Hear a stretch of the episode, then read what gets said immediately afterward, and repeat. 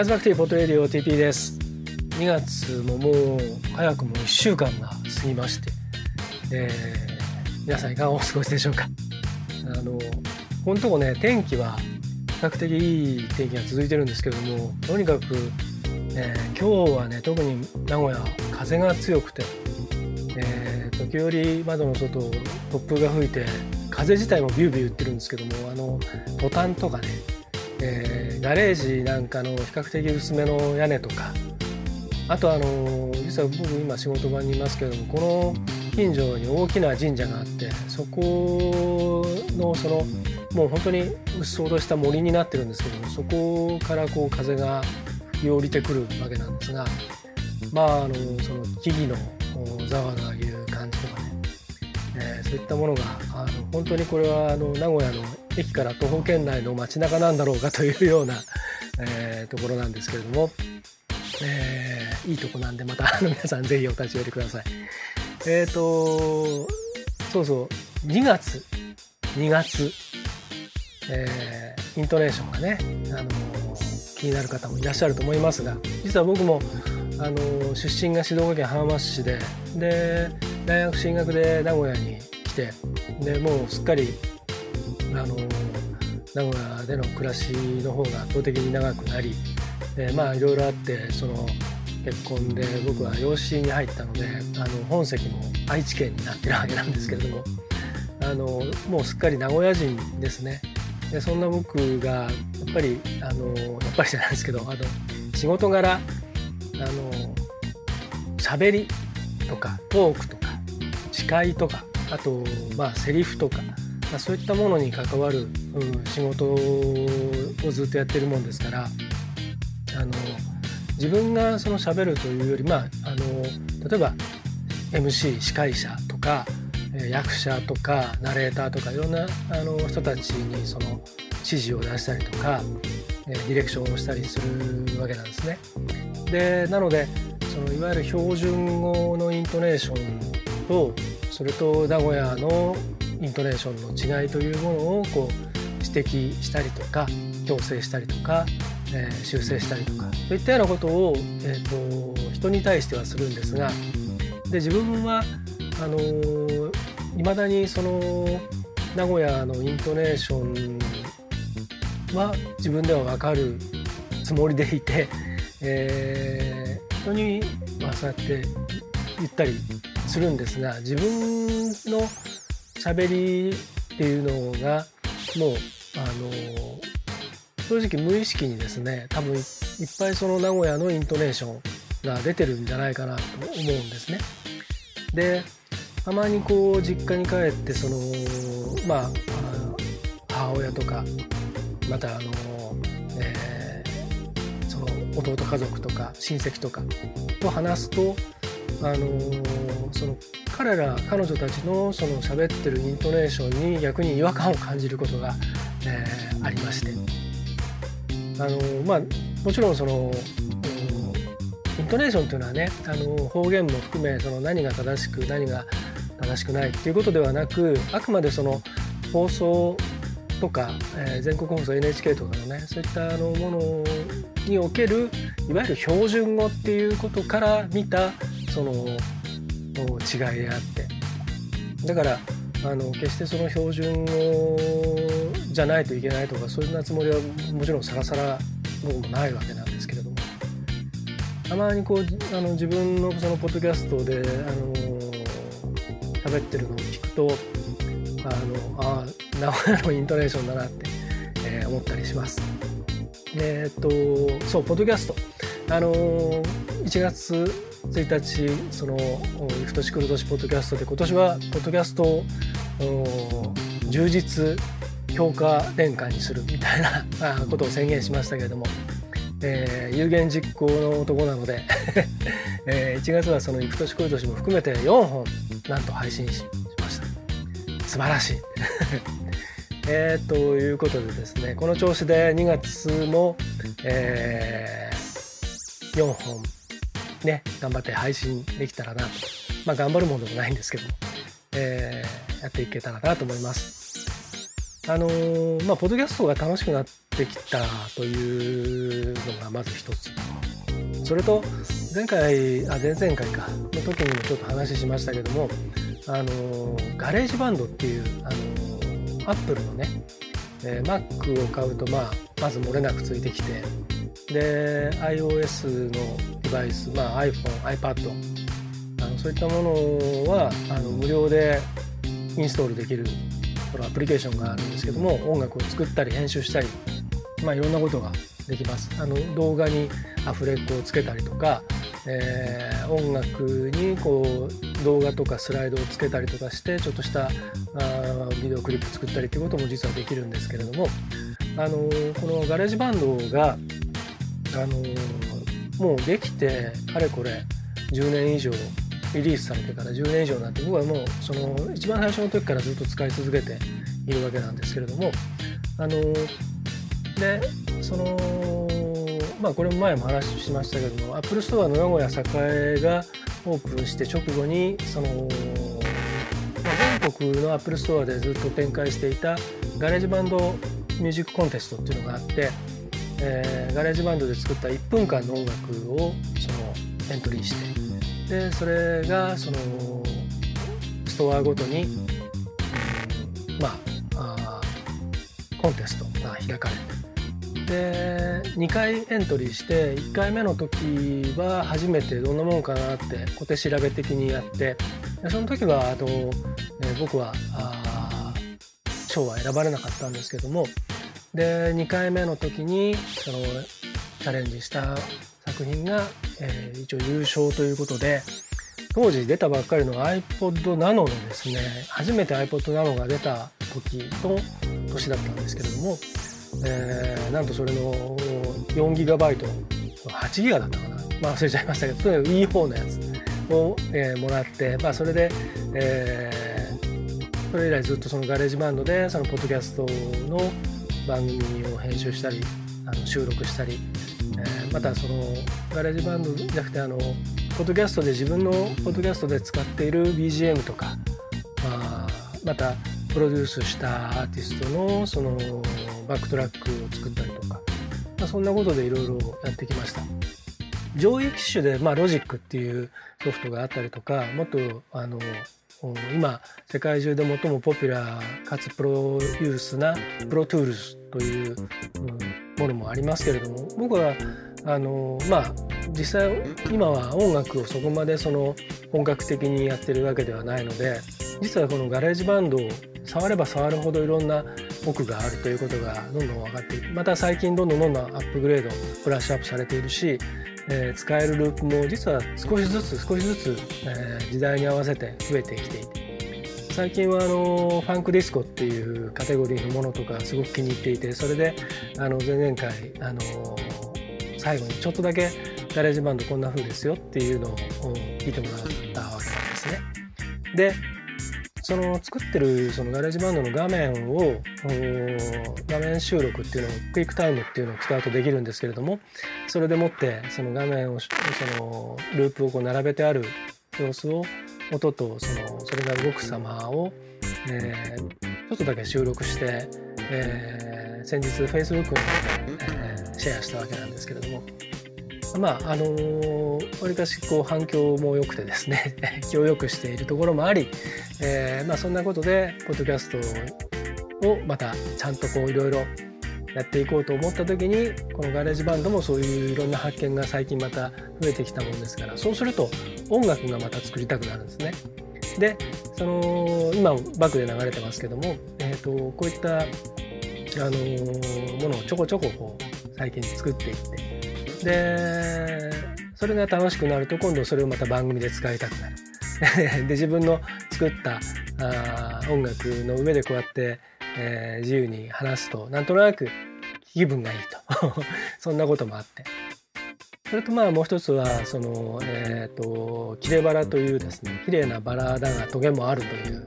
えー、佐古晴美さんというですね、えー、名古屋の女性タレントをフィーチャーした形で、えー、僕がプロデュースしている「キレバラ」というですね、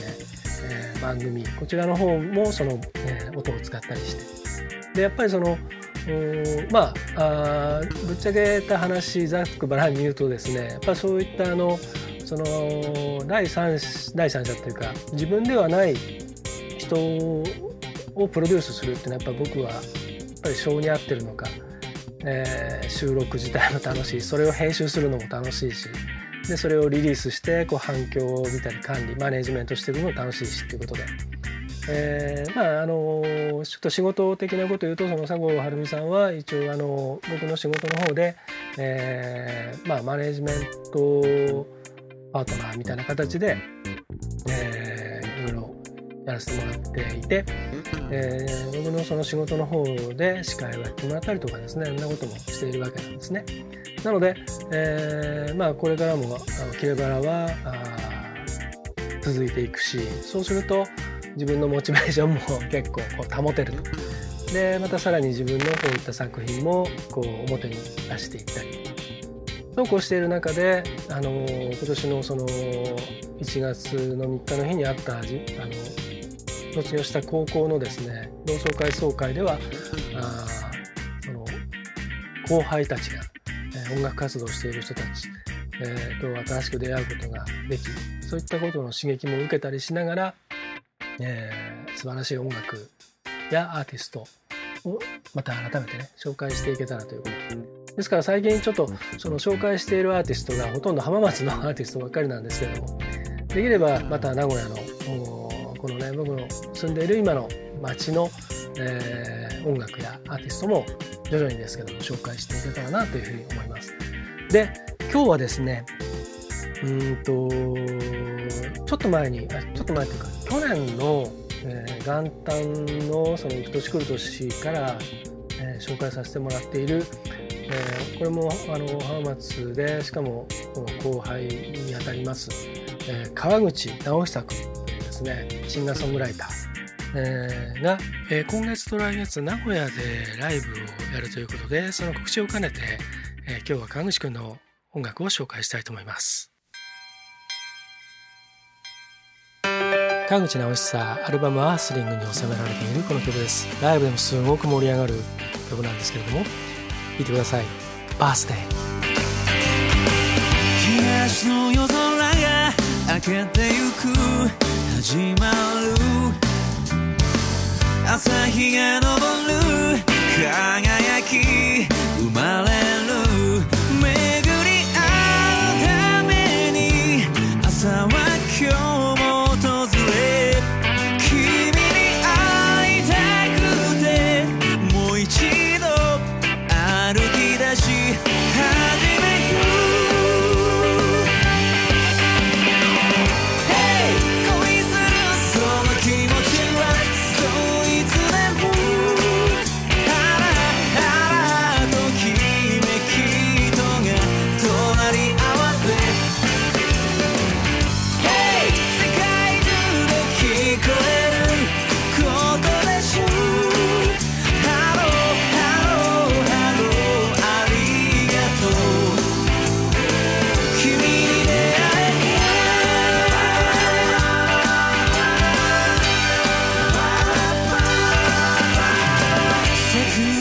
く花オレンジが実る丘。季節は巡る新しく生まれる。やりきれぬ夜をいくつも超えたね。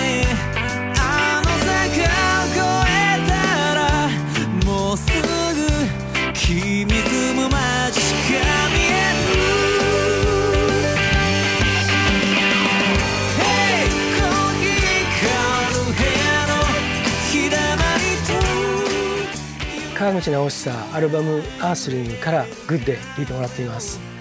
え、ー、とライブだとこの、えーと、サビのところで、えー、みんなでこう拳を上げて「ヘイ!」ってね 掛け声を上げてそれが非常に盛り上がって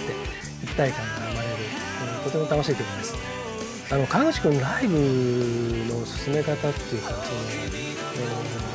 ー、会場をこう巻き込んでき方というかそれがすごくうまくてそれは技巧的にうまいというよりも本当に彼の人柄でどんどんどんどんあのオーディエンスを引きつけていって、その曲の中にどんどんこう吹き込んでいくっていうあのすごく楽しい感じですで彼はそのギターアコースティックギターのを弾きながら歌ったりまたあのピアノを弾きが弾いて歌ったり、えー、ということでですね。ですからあの楽曲のその、イメージとか雰囲気もすごく多彩であこれはギターで作った感じだなこれはピアノで作った感じだなっていうのももちろんあるんですけれどもあのすごくこうファンキーなあリズムがねすごく洒落た感じのものからすごくポップなものから、えー、しっとりと歌えるバラードとかすごく壮大な感じの曲。あのまあ褒めちぎってますけどもあのすごくあのアルバム1枚通して聴いてもすごくバラエティに富んでいて、えー、おすすめです。でそんな川口くんなんですけれども、えー、今月2月の12日日曜日えーと、栄三丁目のドリームキューブというライブハウスで、えーと、DC 祭りこのまあ多分 DC はドリームキューブでしょうね DC 祭り IC メイツさんいつもありがとうというイベントがありまして、えー、そこでは、えーと、12345組6組のアーティストのうちの1人として、えー、出演が決まっています、えー、イベントは17時30分開場の18時スタート。えー、こちらのですねこのえっ、とドリームキューブ栄三丁目ということなんですがあのえー、PCBC Podcast Beginners Club の Apple Store でのワークショップに参加をしたことがある人たちには比較的おなじみのですねあの四川菜園という、えー、真っ赤な四川ラーメンがあの話題ですけれども、えー、それがとてもうまくて。でそれだけではなくてその変な下手物とか じゃなくてここの店本当に美味しくてですね僕よく行くんですけどもあの年末も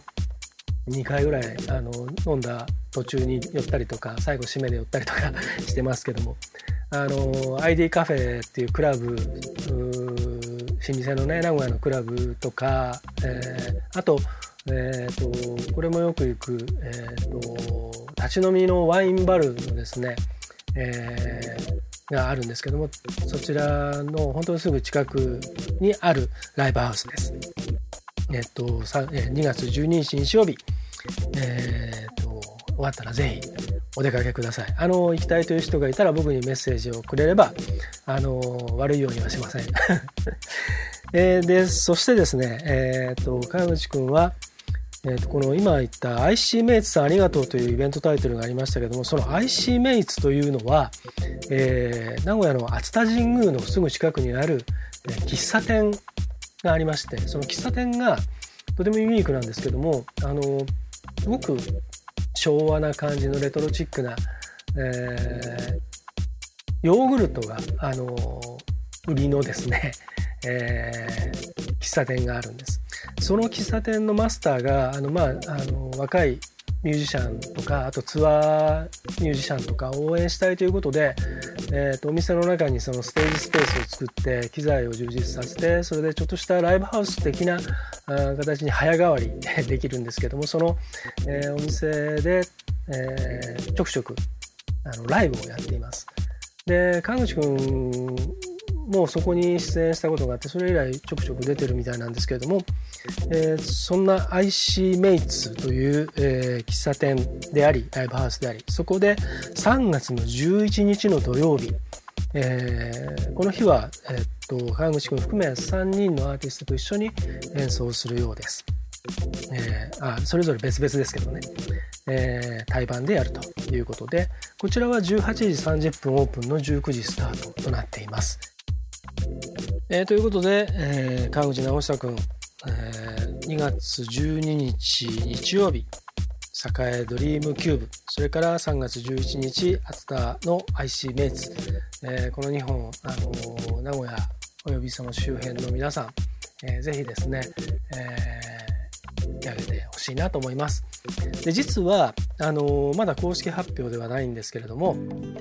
えー、この翌週ですね3月の1819の、えー、2日間、えー、静岡県浜松市の中心市街地のですねにあります商業施設ザザシティ浜松というのがありますでその中にあの浜松ジオラマファクトリーといって、えー、まあ情景作家山田拓司さんの数々の作品やまた、え、全国のジオラマ作家の手による作品を多数展示してある、え、常設ミュージアムがあります。えー、実は僕はその運営に携わっているわけなんですけれども、えー、このダザシティ浜松の屋外のところに中央広場といってちょっとしたイベントスペースがあるんですが、えー、こちらでですね、え、初開催のけん玉の大会。でけん玉のその競技妙技を競い合う大会を、えー、完全オリジナルルールでもって初めて開催するというイベント。全国からけん玉プレーヤーたくさん募ってもうすでにエントリー締め切ったんですけれどもあの予想に以上にですね反響が大きく。でけん玉メーカーとかショップとかもいろいろご協力いただけるようで、えー、そのイベントを開催するわけなんですけれども、えーと、そのそこはあそこはじゃなくてそれはあのけん玉だけじゃなくていろんなストリートスポーツいろんなアスリートも参加してもらって例えばああのフットボールとかあバスケットボールとか BMX とかそういったパフォーマンスも披露してもらったりまた地元のそのシンガーソングライターやミュージシャンの演奏なんかも盛り込んでまあフェスにしようということで企画をしました。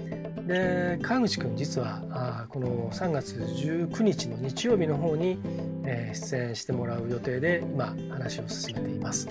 えー、なので浜松の皆さんは、まあ、そこでぜひあの集まって一緒に楽しんでもらえたらと思います。でまああの告知ばっかりになっちゃいますけどその翌週はその高校生の、えー、ジオラマグランプリ大会、これが同じくこのザ・ザ・シティの今度中央館の、えー、中の方になるんですけども5階のギャラリーの方で、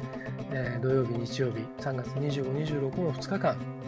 ハイスクール国際ジオラマグランプリその第4回目を開催します、まあ、そんなことも、あの、今年は自分のポッドキャストでもちゃんと告知をしたりとか レポートをしたりしていきながら、え